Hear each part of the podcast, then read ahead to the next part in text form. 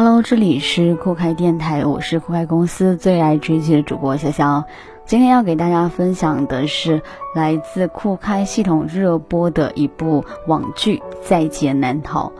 只有尝过失去的滋味，人才会学会珍惜。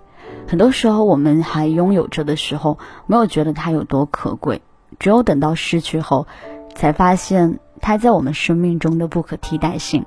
那个时候留给我们的，可能就只有无尽的悔恨和遗憾了吧。很多人应该都会有这样的感受：看不到眼前所拥有的，或是去追寻遥远的未来，亦或是苦苦追忆逝去的美好。可是，如果有一天，当你从床上醒来的时候，发现回到了过去，那个时候家人健在，你也还没有尝试过逝去的痛苦，那么你会怎么做呢？悬疑剧《在劫难逃》就是讲述了这么一个故事。王千源饰演的男主角张海峰是一个无限期被停职的警察。两年前，因为女儿朵朵意外坠崖身亡，妻子无奈跟他离了婚。受过一重又一重打击的他，开始一蹶不振，选择离开了警队，开始卖起了小吃。对于张海峰而言，本来是一个很平凡的晚上，但却发生了意想不到的事情。在小区的车库里发生了命案，一个叫李兰的女企业家被人割了喉，凶手杀人之后还烧了一只千纸鹤。这其实是一个时间循环的故事。第一次死亡之后，张海峰回到了失去妻子的前一天，尽管他知道凶手会绑架妻子，提前采取了行动来保护，可是仍然没有摆脱既定的命运。第二次死亡之后，张海峰回到了两年前。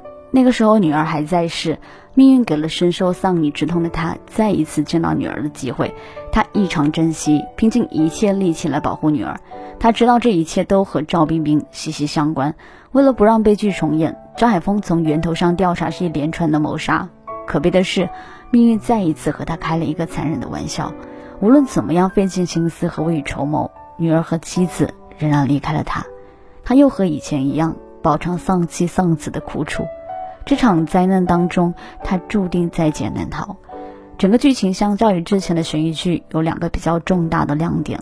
一个呢是凶手出现的很直接，之前一般的电视剧，真正的凶手往往隐藏的很深，警察前期抓住的一般都是小头目，然后通过他们的供述，一个案子一个案子的查，最后才会是幕后黑手。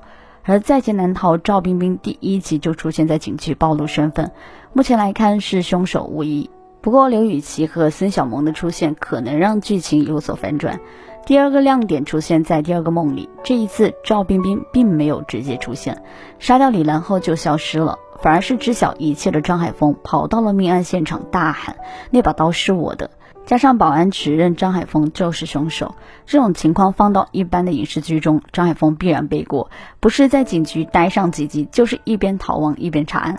然而在劫难逃当中，赵敏完全没有怀疑张海峰，根本没有管保安的指认，反倒是配合张海峰调查逮捕赵冰冰，这是一次不同以往的尝试。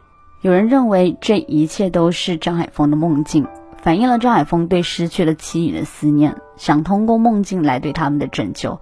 这是身为主角的一种执念，他无法面对现实中逝去的妻女这件事所发生的事实，而沉迷于梦境当中，希望能够在梦中拯救他们。